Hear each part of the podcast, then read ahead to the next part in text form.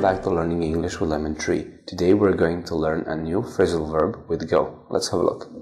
He's going through a divorce right now. He's going through a divorce right now. He's going through a divorce right now. He's going through a divorce right now. Go through something. Go through something it means to experience a difficult situation or a period. Go through something.